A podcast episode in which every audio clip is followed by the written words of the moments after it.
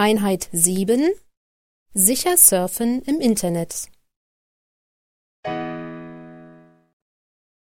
Aufgabe 8 Hören Sie den letzten Abschnitt über rechtliche Mittel gegen Abzocke noch einmal und fassen Sie ihn mit eigenen Worten in einem zusammenhängenden Text zusammen.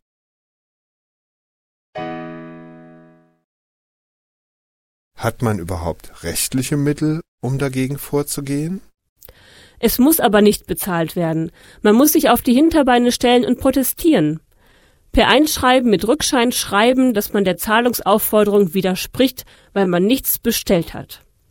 Diese ganzen Unternehmen agieren derart in einer Grauzone, dass sie bislang die wenigen Prozesse, die sie geführt haben, verloren haben.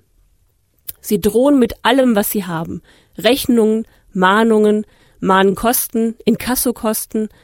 Sie leben davon, dass sich ein paar einschüchtern lassen und bezahlen.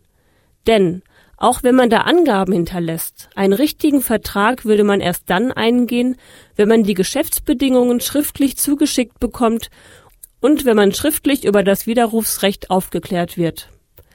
Und das muss erstmal bewiesen werden. Dann gibt es noch Urteile, die besagen, dass man, wenn man für eine Leistung normalerweise nichts bezahlt, zum Beispiel Berechnung des Idealgewichts, der Lebenserwartung etc., dann auch nicht damit rechnen muss, dass ein Unternehmen im Kleingedruckten sowas doch verlangt. Im Zweifelsfall sollte man sich an die Verbraucherzentrale oder die Polizei wenden